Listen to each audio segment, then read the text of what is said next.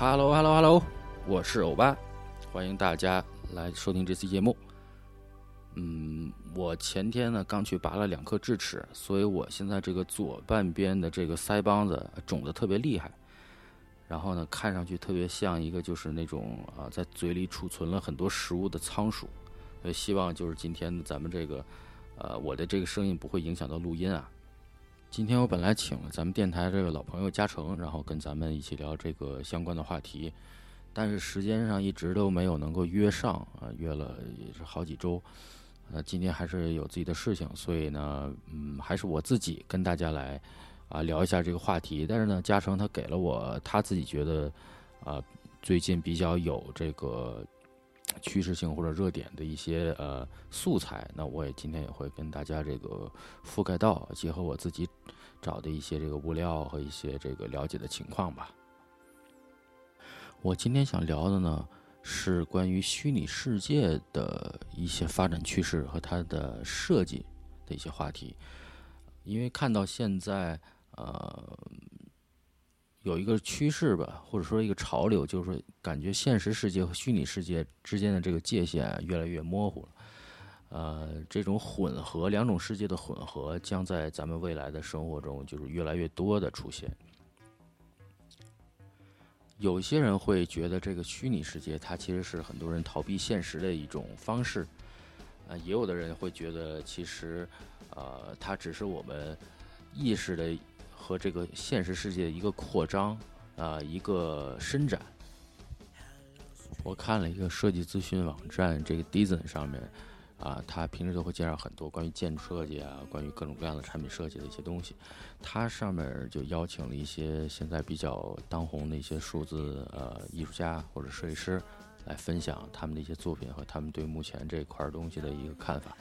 他们也提到，就是说呃对这个话题的讨论吧，就说人们是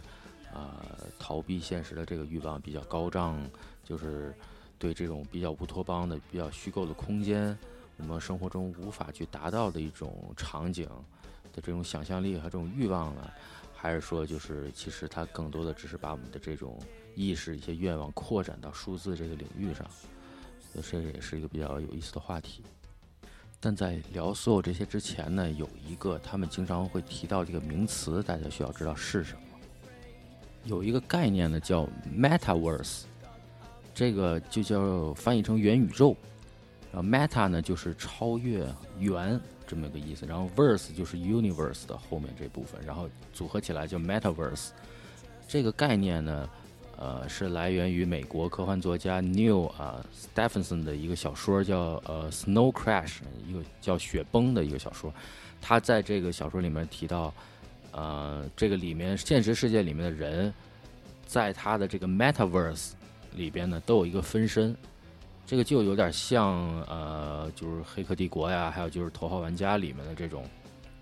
啊，你在呃虚拟世界里面有一个你现实世界的一个化身一样存在的一个数据的版本的这么一个东西，所以从这个小说里面就把这个 “metaverse” 这个词，就现在慢慢的就呃放到了这个我们所有的聊到的这种现实和虚拟世界所重叠的这种比较宏大的这个。宇宙观里面，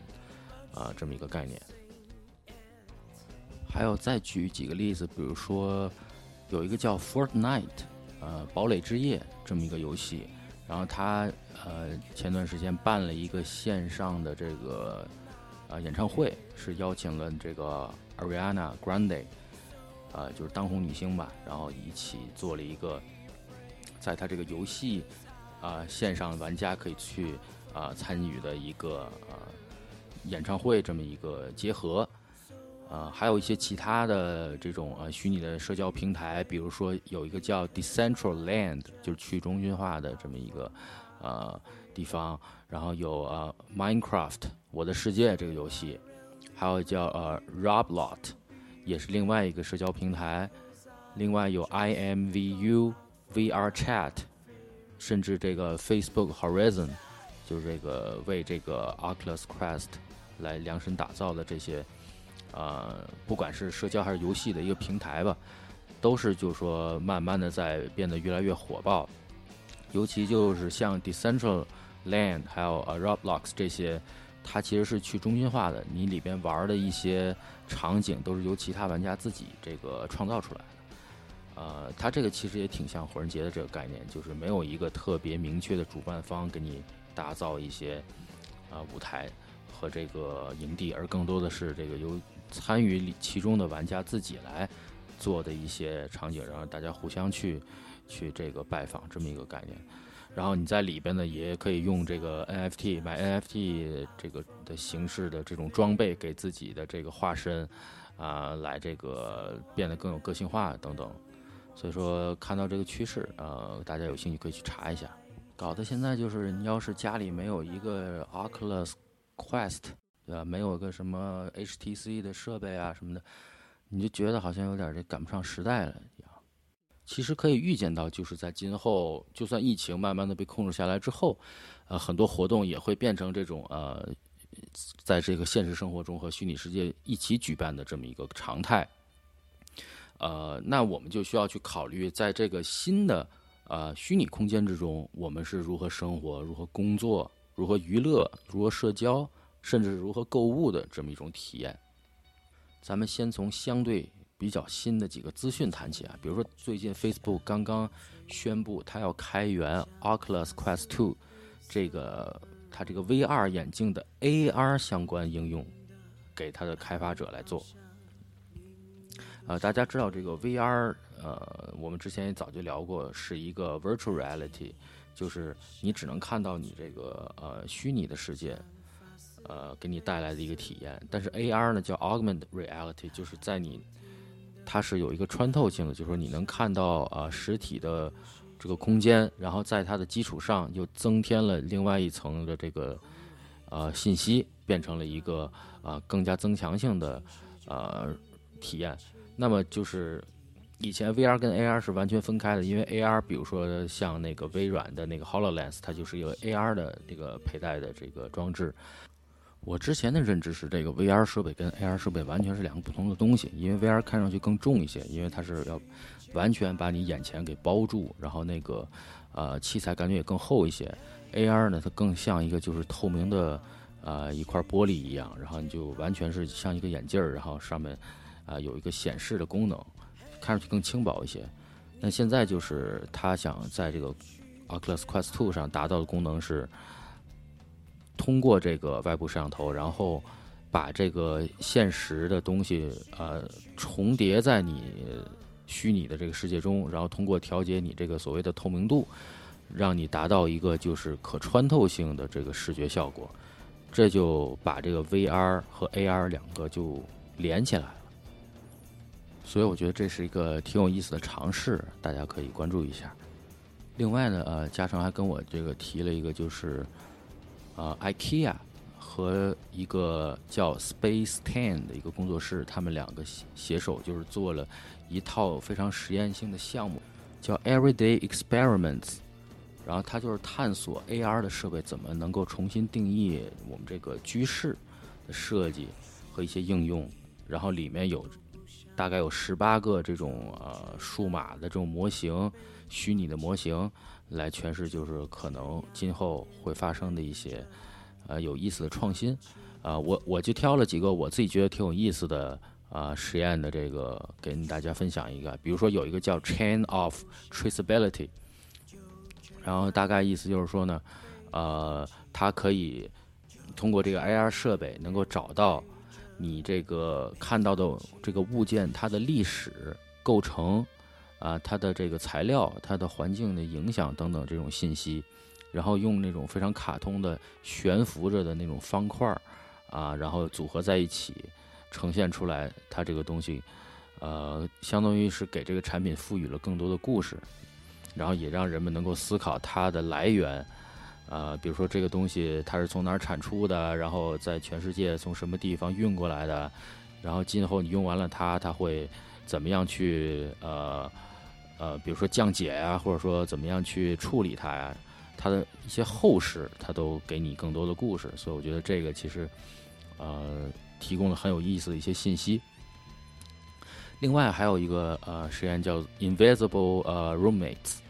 呃，就是看到你这个房间中的这些呃智能设备都在干什么。这个其实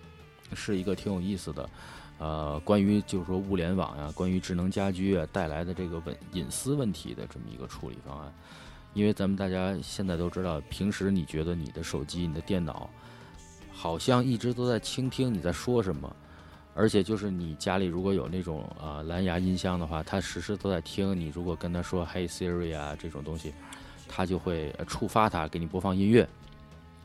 但是这个也带来了很多呃我们不想去分享的隐私被窃听到的这么一个问题。所以说这个呃。Invisible Roommates 呢，它就是用一个非常卡通的，呃，就是比较拟人化的这个 Q 版的这个呃方式，来把这些你家里比如用的打印机啊，比如说用的这个电话呀，然后用的一些呃电子设备，然后它把它呃非常有趣的呈现出来，就把我们呃看到的生活中什么样的数据正在被共享，给这个可视化，比如说。它有两个那个 Q 版的那个电话，跟另外一个 Q 版的一个，呃，比如说冰箱吧，然后互相正在传送呃信息的话，就用那个发小纸飞机的方式来来那个可视化出来，就就感觉给这个产品赋予了生命力。然后我看了这个，我觉得哎挺有意思的，就是也能笑一下的感觉。呃，还有一个我觉得不错的叫 Studio 这个应用。就是，其实它有几个相类似的应用，都是怎么样用 AR 通过扫描房间，然后来设计这个房间里面的布局，怎么样摆家具啊，怎么样搭配啊，就是把这个房间的这个内装的设计更加简易化，更加容易上手。有几个相关应用都是关于这个的。嗯，在另外一个有一个叫 Extreme Matters，它是用的。非常可爱的这种呃，像大象一样的这个气球，来测量这个室内的空间。因为西方它有一个说法叫呃 “the elephant in the room”，就比喻这个事情显而易见，就像这个房间里有一头大象一样明显。所以说，他就用这个比较啊有意思的呃这么一个形容，然后来来这个可视化了一下。因为有时候，比如说你你在做这个家居的时候，你想看你这块房间里面的凹陷能不能把你的冰箱放进去，那你就可以用这个这个应用，然后往那儿用几个可爱的气球，而且像大象一样的气球来填充这个空间，然后它就帮你测试出来这个地方到底体积是多少，或者让长宽高是多少，你就能够呃了解你能不能放得下你想要的东西了。所以我觉得这也是挺有挺有趣的一个视觉的体现。另外还有一个叫呃 Never Ending 啊 Catalog，这个就是用 AI 软件儿在学习了可能上千张的这种室内设计的图片和效果图之后，它给你人工生成一些设计方案。它那个设计方案虽然不是说特别准确、特别的呃渲染的特别精准，但是它能够把大概的意思体现出来。我看到其实有一些软件现在也是。呃，我看有人在用，就是画效果图，它也是用那种呃人工智能的方式去看了很多东西之后，它可以给你啊，就是人工智能画出来一个汽车的渲染图，有大概的意思。这种应用呢，可能能够帮助大家去找一些创意，呃，去找一些呃灵感。嗯，它究竟能不能取代人真正的去做这个创意，那还有待考证。再说最后一个，就是一个叫 Room Editor，就是它这个应用呢是，比如说你拿着呃这个 AR 设备，比如说就拿一个 iPad，然后在你这个房间里面转悠，然后你看到了这个角落，呃这个这个门前有一把椅子，但是你想把在这个地儿换一个东西，不想摆这把椅子，那你就在这儿拍张照，然后呢用这个这个应用把这个椅子这个部分给。给那个标注出来，然后它会直接就像呃 Photoshop 里面的那个那个橡皮或者那个像章功能一样，就是把这个地方就给去掉了，跟周围融合起来了。然后呢，你在这个已经被去掉的这个新的场景之下，你再放上你想要的东西，比如说是一个柜子，然后再看看效果怎么样。这也就也相对比较快速的帮你就达到了一个对你家居设想的一个可视化。这些应用都是比较巧妙的一些小的点，但是，呃，大家如果有兴趣查一查的话，也也会发现它其实有的可能今后真的能发散出来一些比较有意思的东西。我们之前在呃币圈和车圈那些事儿的那个节目之中，我们也聊到了这个 NFT 相关的内容，就是 Non-Fungible Token，这个在这个。呃，加密的呃区块链这个技术支撑下，新新兴的一个呃艺术形式吧。呃，有这个相关的一些调研啊，它预计到今年年底，NFT 的市场价值将超过十三亿美金。所以说，大家呃，随着大家把这个目光转向这这个线上，转向这个虚拟世界。这个也形成了一个热点和风口，很多这种呃，不管是说艺术家呀，还是这个投资的眼光，都聚焦在 NFT 这个事情上面，也也是带动了很多这个新的领域的发展吧。就举个最简单的例子，就看到有那种啊，艺术家他用 NFT 的形式做了一个数字化的住宅，竟然卖到了五十万美金，对吧？就是因为他觉得今后大家会通过 3D 的技术在这个地方进行社交。所以说，围绕着所有的这些吧，呃，我们今天就大概聊一聊这种呃，可能虚拟的展览啊，今后的一个发展趋势啊，还有就是啊，NFT 相关的一些东西。呃，NFT 的这种形式呢，艺术品形式呢，啊，包括就是数字化设计这种形式，其实为我们就这种传统的呃设计的一些流程也带来了一些这种颠覆性的变化。举一个例子吧，在这个家具行业，啊，大家知道传统的都是呃比较冗长的一个设计过程，呃，但是看到有一些这个新的呃情况发生，就是呃有一个在巴塞罗那的一个阿根廷的设计师，他叫这个 Andres 啊 Risinger，这个人好像最近在这个虚拟世界的设计这方面啊也是慢慢的崭露头角。他呢一开始用这个 NFT 的形式拍卖了十件虚拟的家具，他这个家具呢一看就是那种在这个量产上面是很难去实现的这么一种形式，因为呢它是采用了这种呃就是包括一些呃钢框架呀、一些注塑注塑的这个泡沫呀和三万片织物花瓣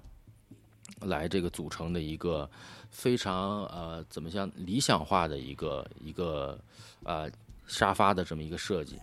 你看上去就觉得这个这工艺上啊，还有说这成本上都非常非常呃难去把它真正的量产出来。但是呢，就是因为它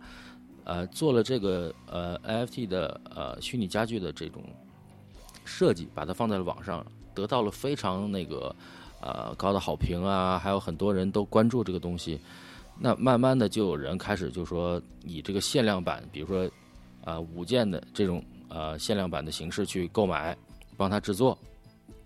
后来慢慢的，甚至就有一个荷兰的设计品牌跟他真正的合作，准备要这个呃量产化这个东西。所以说，呃，这个也是一个用这个数字设计的方式去慢慢的呃改变大家对啊一些传统的设计流程的一些呃。呃，思路的变化吧。另外呢，还看到就说，呃，NFT 它可以帮助呃目前的一些呃商品的销售方式。比如说，啊我看到就说，呃，有一个房屋在美国这边有一个加州有一个实体的房屋，它这个出售呢是最近啊跟一个美国的平面设计师他一起合作，然后这个设计师他做了一个四十五秒的这个视频的艺术作品。用 NFT 的形式，然后呢，这个作品呢，其实就是一个有点像那个我们小时候玩的那个啊游戏机的里面那种像素化的感觉，然后把这个房屋进行了一个比较有意思的艺术化的表现，然后呢，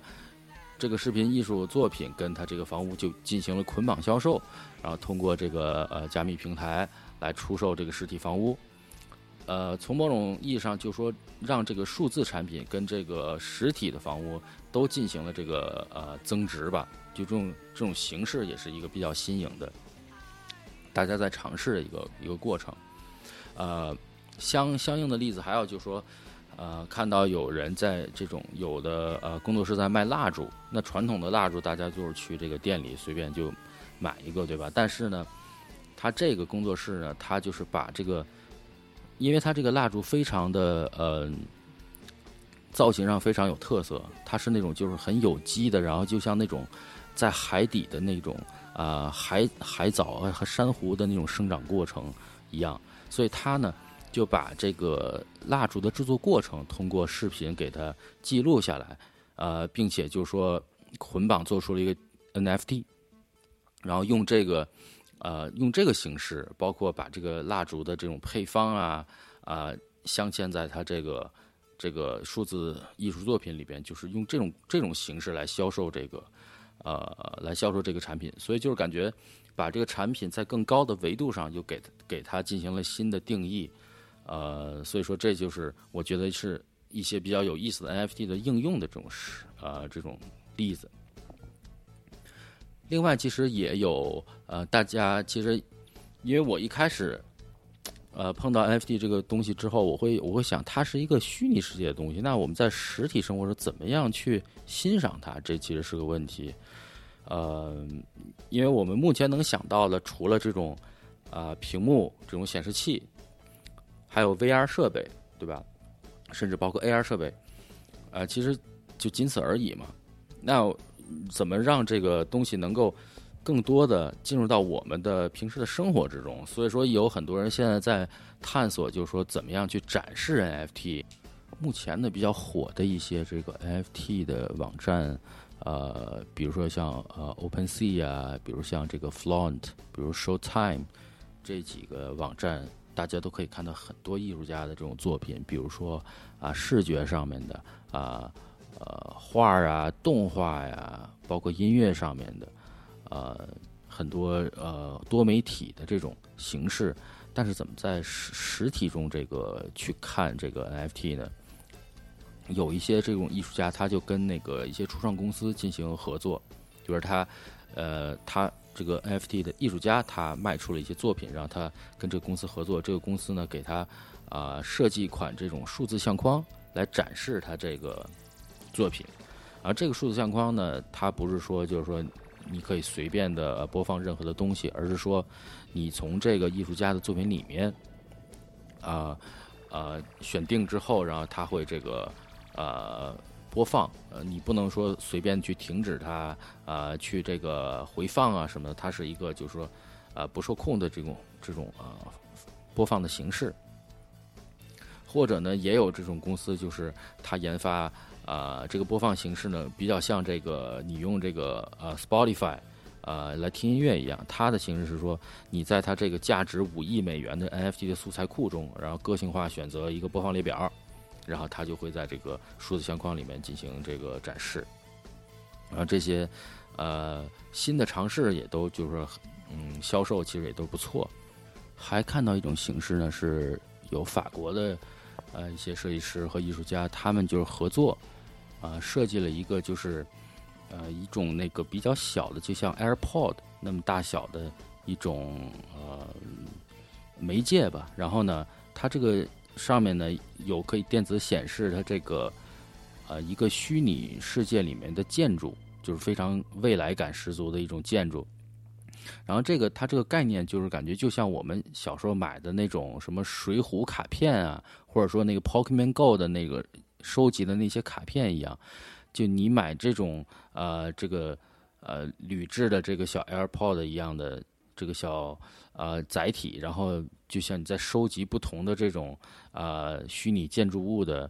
呃这种呃艺术品一样，就是它也是一个可以转手交易啊，也比较小啊，比较容易携带的一种这个比较珍贵的物品的形式啊，这也是一种啊尝试。但是呢，我觉得这种形式跟我们传统意义上呃想象中那种数字相框，就是播放一些啊照片啊什么的，好像其实区别并不大。呃，那你能不能今后出现一种更加，比如说更立体的，像雕塑一样的这种展示 NFT 的这种形式呢？我觉得这个今后可以大家看看会不会有什么新东西出现。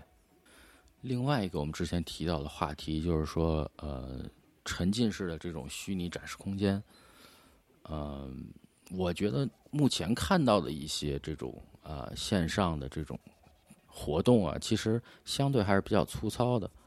嗯，像我呃，因为之前呃去过火人节，然后这两年的火人节都是不能去举办，我就去关注了一下线上火人节的这个情况。呃，他们其实呃，比如说今年吧，它也会有这个呃，好像有六七个不同的这种啊虚拟火人节的这个形式呃会出现。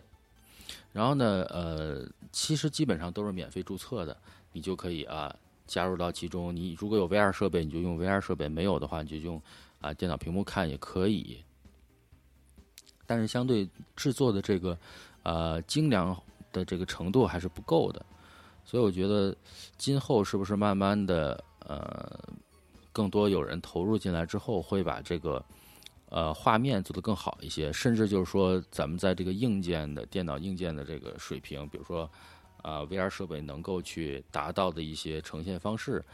这个硬件上面能够达到之后，肯定它就会提高它的体验，然后呢，跟我们的现实生活可能就越来越能接轨，甚至超过现实生活。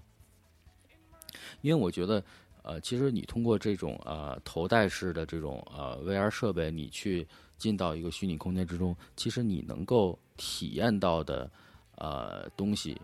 呃。可以被更加准确的投放，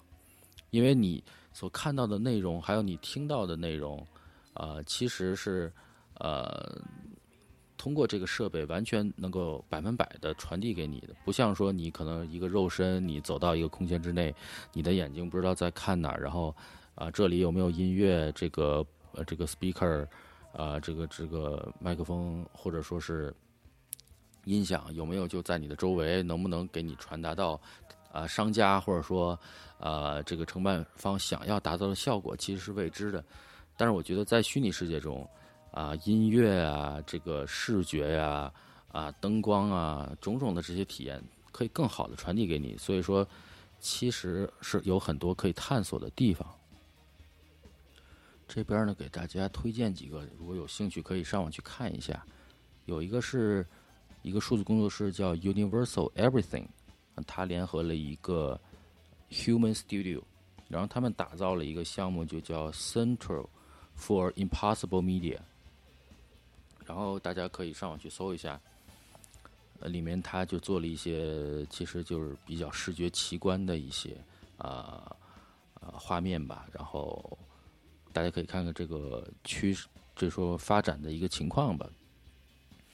另外，我还看到有一个是呃，在米兰那边一个数字平台叫 Perfecto，然后他建造了一个这种虚拟空间，就是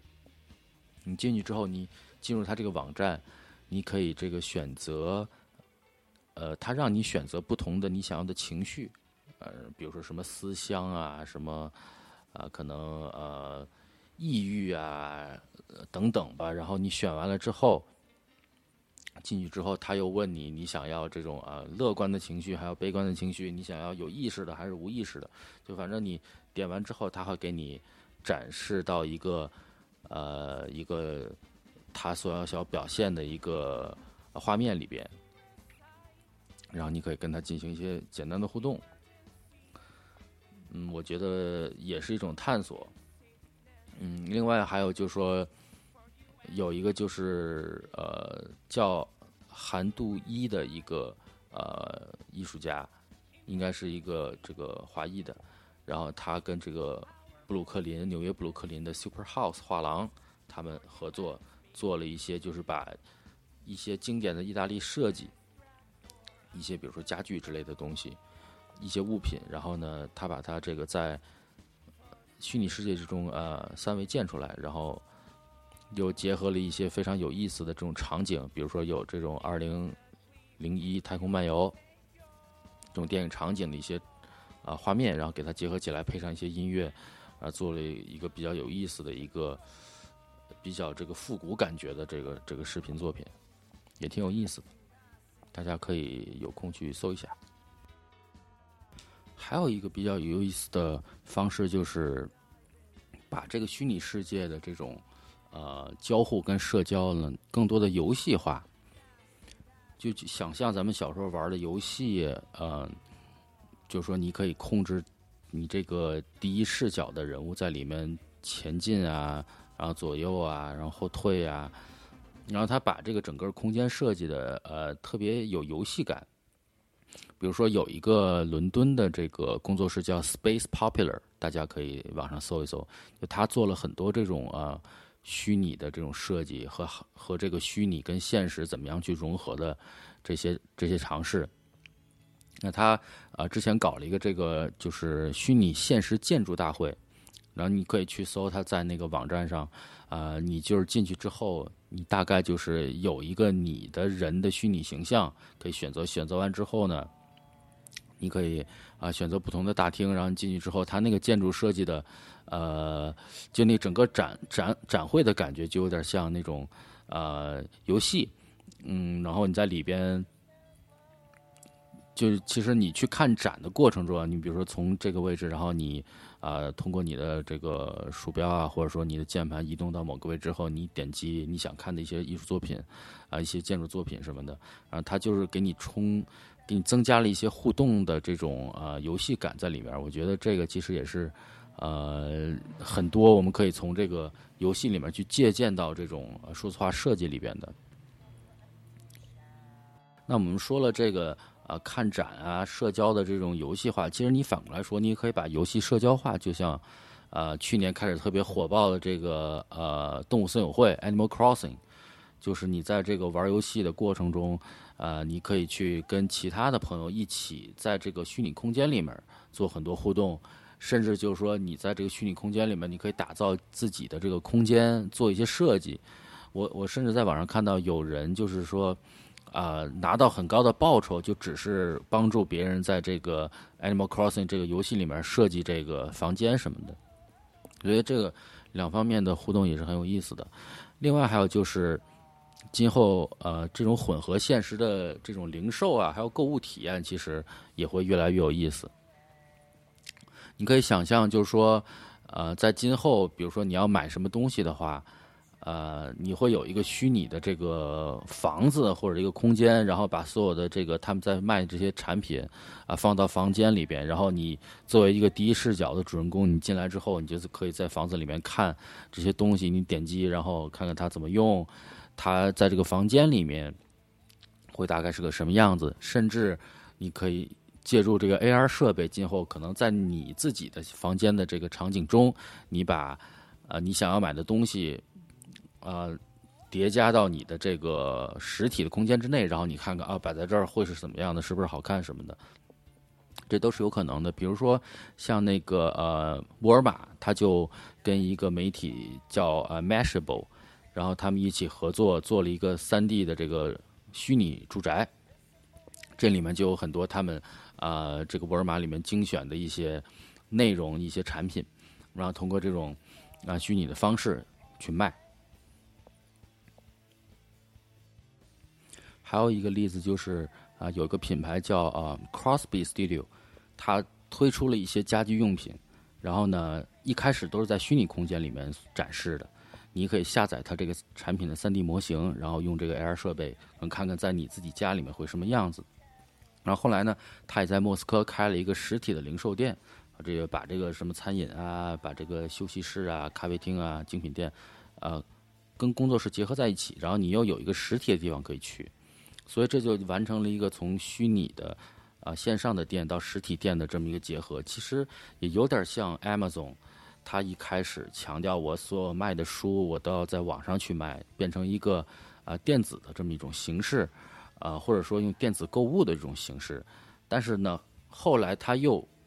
把这个 Amazon 的这个书店的这个实体重新啊做起来，那实现了一个从一个完全的线上的过程到线下的过程，有一个这种互动，有一种这个整合的过程，所以这个其实也是非常有必要的。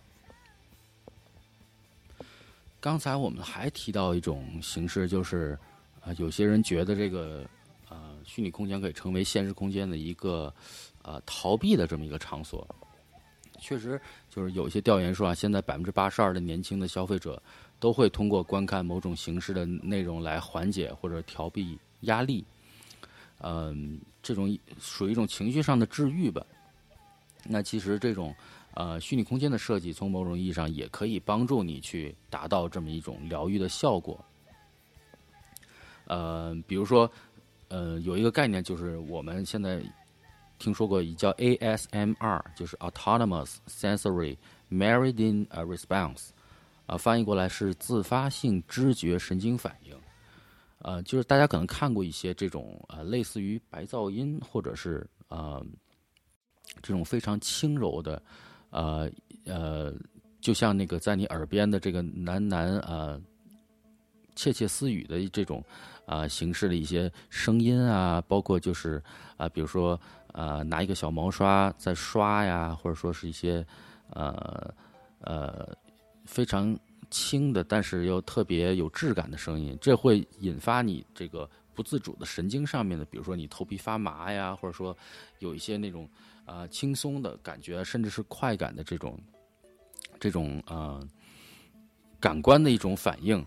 然后这个其实你你在网上去搜一下，你可以看到一些这种啊音频或者视频，嗯，可以帮你去放松的。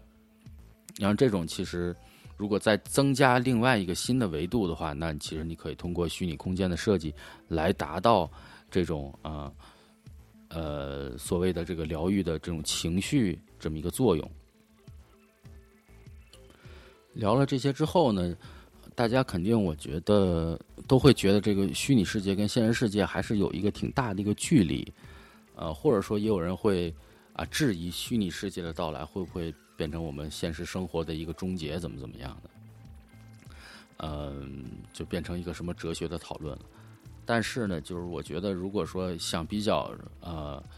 顺滑的，就是让我们能够今后慢慢的去适应这个两种世界的混合的话，首先啊，你需要让人们可以比较轻松的能够进入啊这个虚拟世界，愿意去接受这个虚拟世界。你不能把这个呃。设备弄得太复杂去操作呀，不能让这个人们难以去接近它。然后，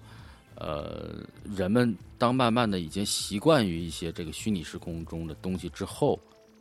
呃，可能他会慢慢的就说你在现实中无法找到的东西，你在虚拟世界中能找到，然后你慢慢的可能就能够更多的去接受这个空间。另外呢，也可以就是反过来，让一些虚拟世界东西能够在我们实体世界中能够啊有形化，啊能不能就是说呃通过 NFT 的形式，用 NFT 实体化的形式，我们之前呃聊过的一些东西，能够把它更好的呈现出来。另外就是能不能让呃在更高的维度上，让人们得到更好的体验，更沉浸式的体验，这个我觉得虚拟世界都是完全可以给到咱们的。好，那今天就是把我之前搜集到的一些讯息，还有就是呃呃嘉宾呃给我的一些资料，然后跟大家简单的过了一下。后面呢，如果有需要的话，我们可以再针对某一些具体的话题进行更深度的探讨吧。我再找些人一起来跟我们聊。好，那今天节目就这样，感谢大家收听，拜拜。